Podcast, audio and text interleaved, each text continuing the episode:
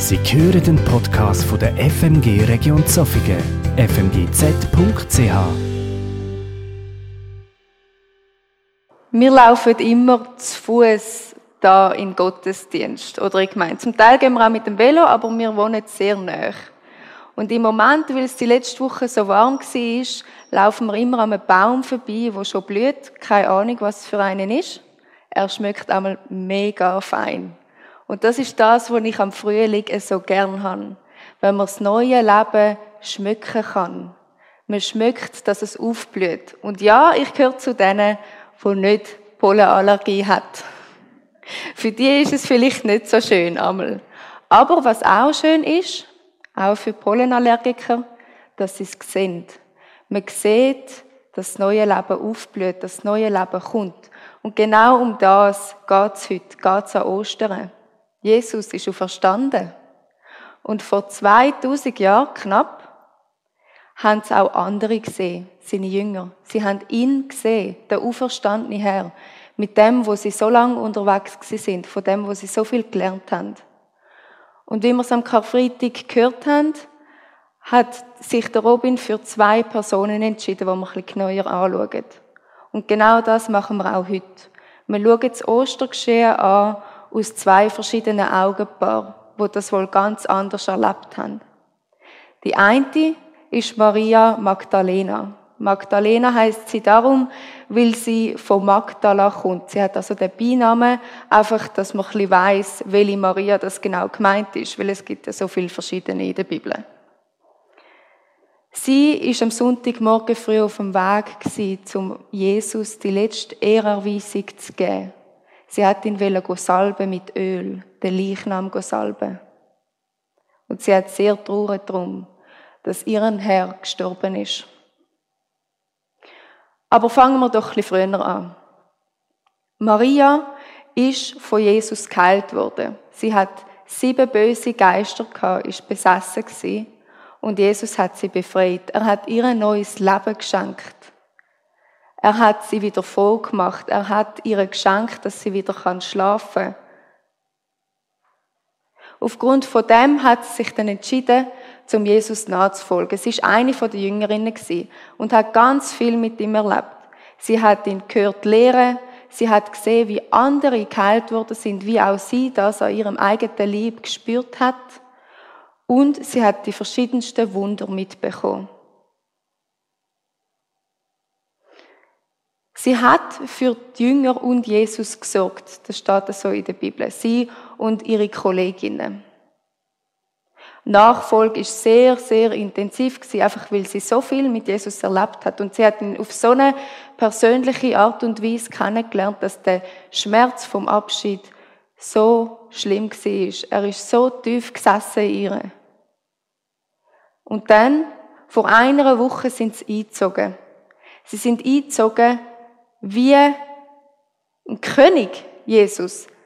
Jesus ist eingezogen auf einem Jungtier. Mangi hat ihm zugerufen und sie hat das erlebt, Maria.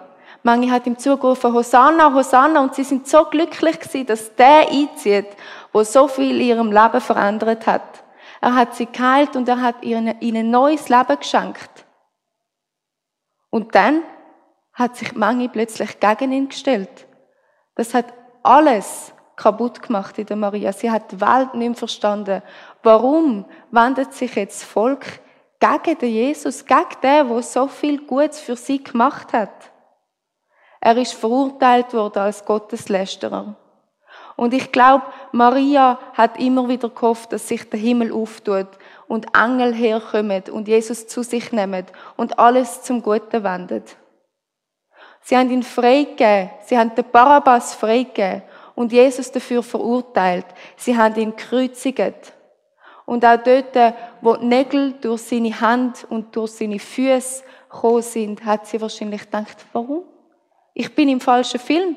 Wie kann das sein? Sie hat Hoffnung auf die Wende zum Guten. Und sie musste zuschauen, wie Jesus als Kreuz genagelt wird und dann aufschreit und stirbt der Moment, die komplette Hoffnungslosigkeit in ihr. Wie kann das jetzt sein? Die Beziehung ist abgebrochen. Er ist doch der Sohn von Gott. Er ist doch der, wo mich geheilt hat. Wie kann er jetzt tot sein? Sie hat geschaut, wie er vom Kreuz abgeholt worden ist. Sie hat geschaut, wie er ins Grab geleitet worden ist und hat sich genau gemerkt, wo das Grab liegt. Sie hat gesehen, wie viele Leute das es braucht hat, um den Stein vor das Grab anzuschieben und wie schwer der hat müssen sein.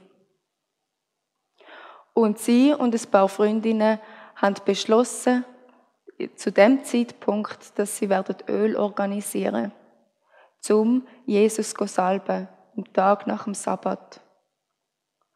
Und dann kommt der Sabbat, das Passa das Fest, warum sie überhaupt in Jerusalem sind. Das Freudefest überhaupt. Einmal im Jahr denken sie zurück, wie Gott so gut ist zu ihrem Volk und sie befreit hat. Wie kann sie feiern mit all diesen Leuten, die vor der Tür stehen, vor dem Pfeister sind und wo sie hört jubeln über das Fest? Wie kann sie froh sein? Ich glaube, sie hat nur noch brüllt und zum Teil ist sie da gehockt und hat gedacht, wie kann das sein? Das geht doch nicht. Und dann hat sie es wieder realisiert und hat weitergebrüllt. Ich nehme auch an, dass sie nicht viel geschlafen haben. Sowieso die Woche vorher nicht, weil so viel passiert ist.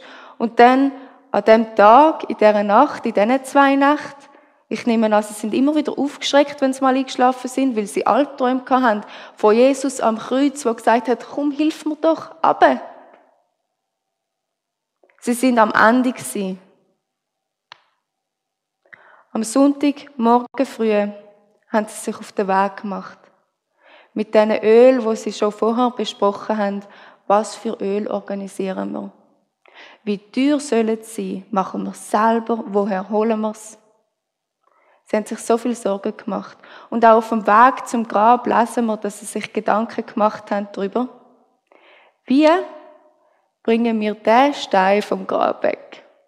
Also eigentlich die kleinste Sorge. Klar, er ist groß gewesen, er ist schwer gewesen, aber sie hätten nur ein paar Leute müssen organisieren, die ihnen helfen, den Stein vom Graben wegzurollen.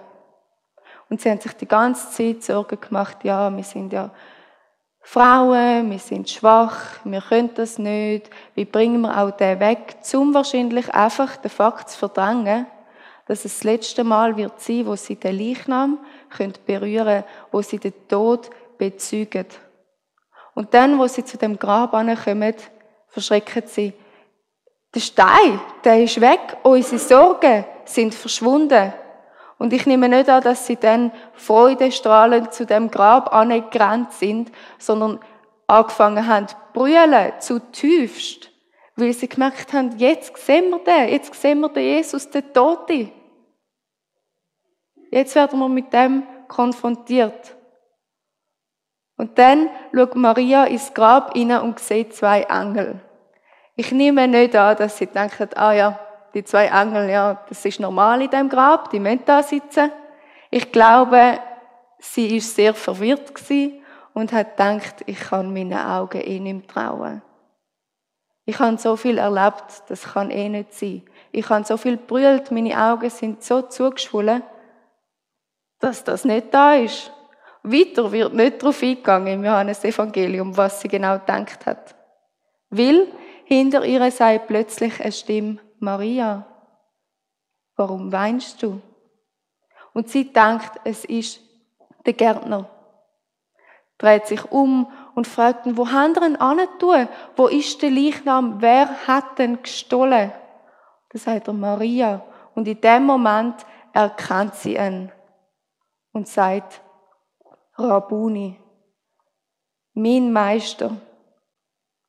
Das heißt, sie hat Jesus erkannt. Sie hat der, der vor ihr gestanden ist, erkannt als der Auferstandene, der Lebendig, der, wo sie befreit hat von den sieben bösen Geistern, dem, wo sie nachgefolgt ist, der, wo sie gesehen hat sterben und ins Grab legen, der Leichnam, der steht vor ihr lebendig. Sie ist Zeugin vom Auferstandenen.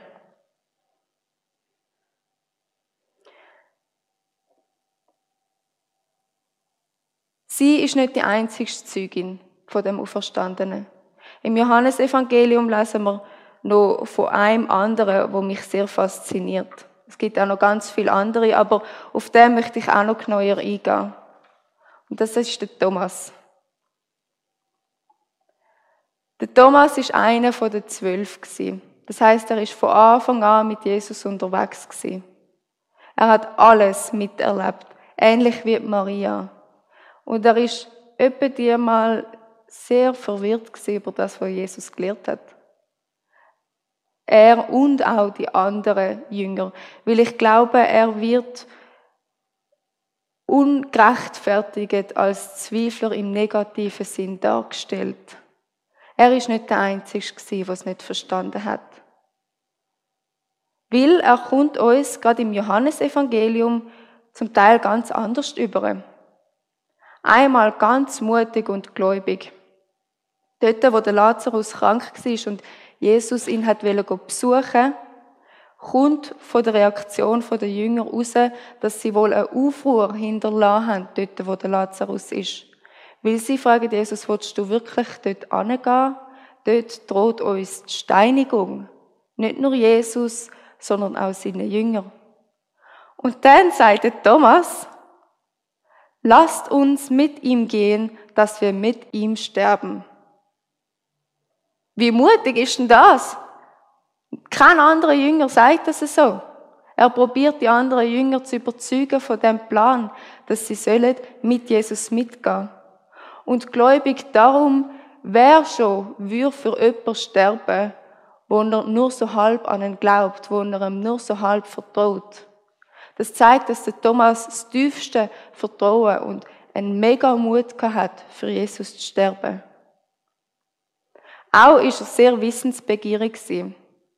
Hat Jesus erzählt davon, dass er zum Vater wird gehen, wo es viele Wohnungen und Häuser hat und er die Städte wird vorbereiten für sie, für seine Jünger. Und dass ja die Jünger den Weg wissen, wodurch dass sie sollen gehen, um zu dieser Städte zu kommen. Und ich glaube nicht nur, dass auf dem Thomas im Gesicht ein großes Fragezeichen war. Aber er ist der, der gefragt hat, also, wohin gehst du genau? Und wie sollen wir den Weg dorthin wissen, wenn wir nicht mal wissen, wo du bist? Und Jesus gibt Antwort, ich bin der Weg und die Wahrheit und das Leben.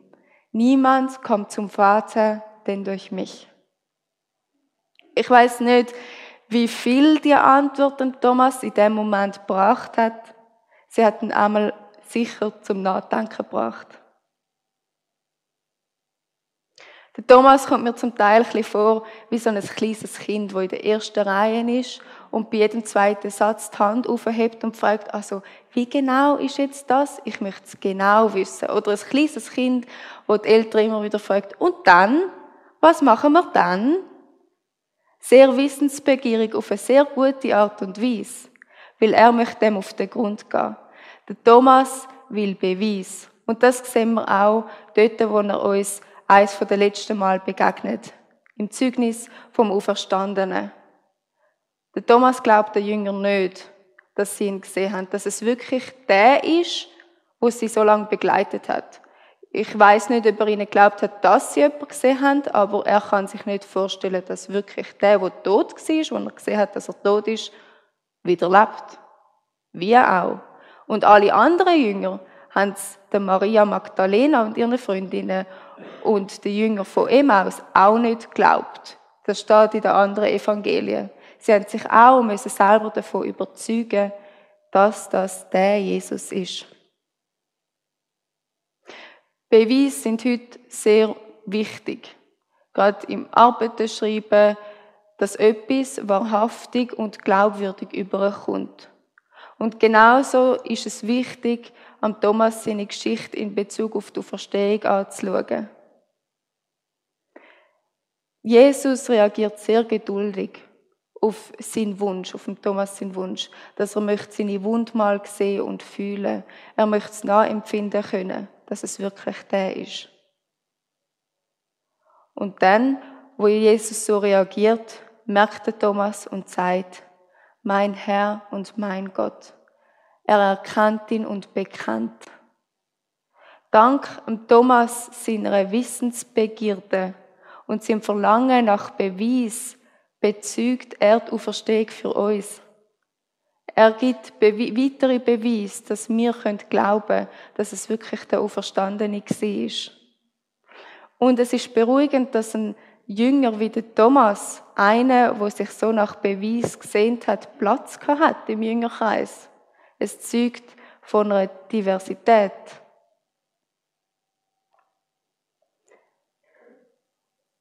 Im letzten Vers kommt dann, sagt Jesus zum Thomas, weil du mich gesehen hast, Thomas, darum glaubst du. Selig sind, die nicht sehen und doch glauben. Das scheint jetzt ein bisschen wie ein Widerspruch zu dem, was ich vorher gesagt habe. Aber ich glaube nicht, dass man diesen Vers so als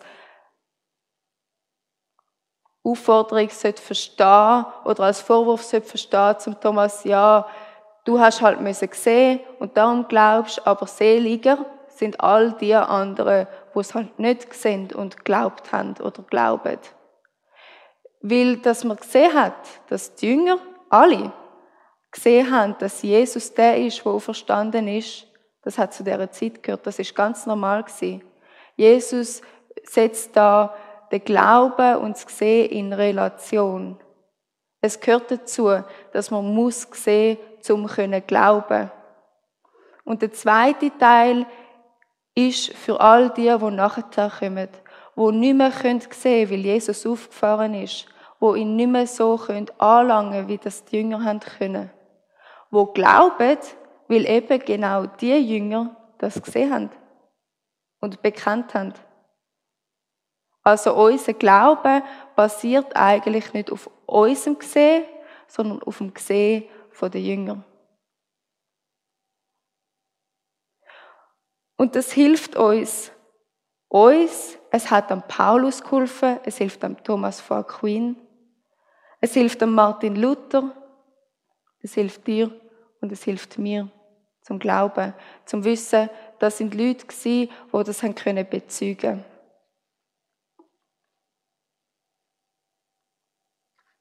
Was heißt jetzt das aber für uns? Was heißt das für heute, für Ostern vom 4.4.21? Es ist ja schön, dass sie bezeugt haben, dass der Auferstandene lebt. Aber was genau bedeutet denn überhaupt Auferstehung? Was ist das? Ich probiere jetzt noch ein bisschen die Auferstehungsbedeutung zu beschreiben. Mir ist bewusst, dass das nie im vollkommenen Rahmen möglich ist. Man könnte Stunden darüber berichten, aber keine Angst, ich rede nicht mehr so lange. Mir ist bewusst, dass es einfach meine Sicht auf etwas ist. Also falls du nachher gerne noch wirst darüber schwätzen, falls du nicht weißt, was Jesus für dich bedeutet, falls du gern wirst mehr darüber erfahren, was der Jesus gemacht hat, dann nimm mit uns Kontakt auf. Auf der Homepage der Gemeinde findet ihr Kontaktdaten. Wie es der Robin am Freitag schon gesagt hat, der Tod ist die größtmögliche Distanz zu Gott. Der Tod ist die Strafe für das, dass wir haben wollen sein wie Gott. Es ist das Schlimmste überhaupt, zu wissen, dass wenn mein Leben 50, 60, 70, vielleicht 100 Jahre auf dieser Welt vorbei ist, dass wir einfach keine Beziehung mehr haben zu Gott.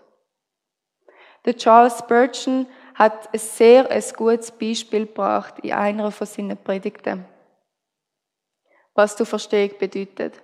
Und zwar hat er gesagt, wenn ein Straftäter für seine Strafe, für seine Tat irgendeine Strafe bekommt, Todesstrafe, und sie dann vollbracht wird, also er stirbt, aber er wieder aufersteht, dann ist er ja nicht mehr unter dieser Strafe. Dann ist die Strafe tilgt, dann ist das weg. Und genau so hat auch Jesus, er, wo ohne Sünde war, die Strafe, die uns allen gelten würde, wir müssen alle an dem Kreuz oben hängen und sterben, hat er auf sich genommen, und hat so Bruck geschlagen zwischen ihm und uns, zwischen Gott und dem Mensch. Er hat uns ermöglicht, es so immer noch in Beziehung zu sein zu Gott oder wieder in Beziehung zu sein zu Gott. Dass wir nicht mehr komplett abtrennt sein von ihm in der größtmöglichen Distanz.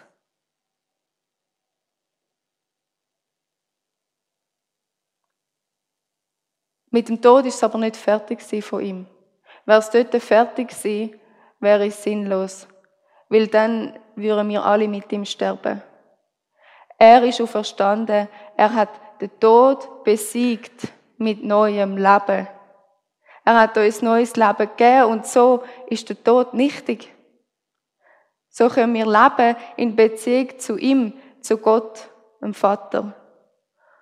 Und so können wir mit der Maria bezeugen, Rabuni, mein Meister, erlebt.